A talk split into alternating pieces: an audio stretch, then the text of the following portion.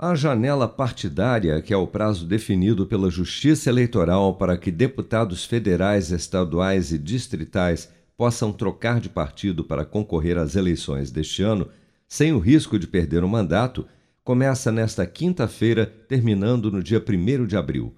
Segundo a legislação, a janela partidária se abre todo ano eleitoral, sempre seis meses antes do pleito marcado para o dia 2 de outubro.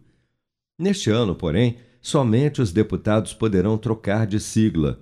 Isso porque, em 2018, o TSE assentou que somente tem direito a usufruir da janela partidária o parlamentar que estiver em fim de mandato.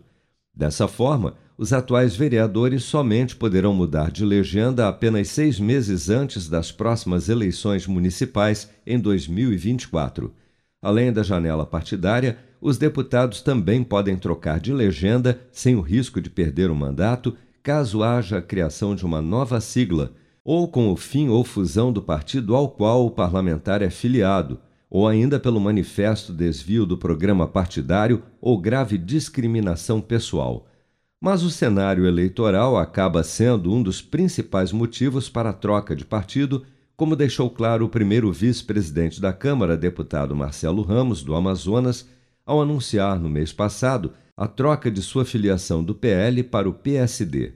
Meu estado é um estado diferenciado, tem um quociente de 230 mil votos para nove candidatos, portanto não é nada fácil e qualquer decisão tem a ver com o projeto político, mas tem a ver também com a possibilidade eleitoral.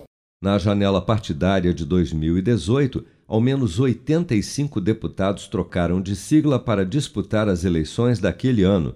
A expectativa agora é que um número grande de deputados deixem o União Brasil, maior bancada da Câmara, após a fusão com o DEM e o PSL, para seguir o presidente Jair Bolsonaro, filiado ao PL, que atualmente conta com 42 deputados em exercício. A estimativa do presidente do partido, Valdemar Costa Neto, é que a bancada do PL alcance a marca de aproximadamente 65 parlamentares no prazo final da janela partidária.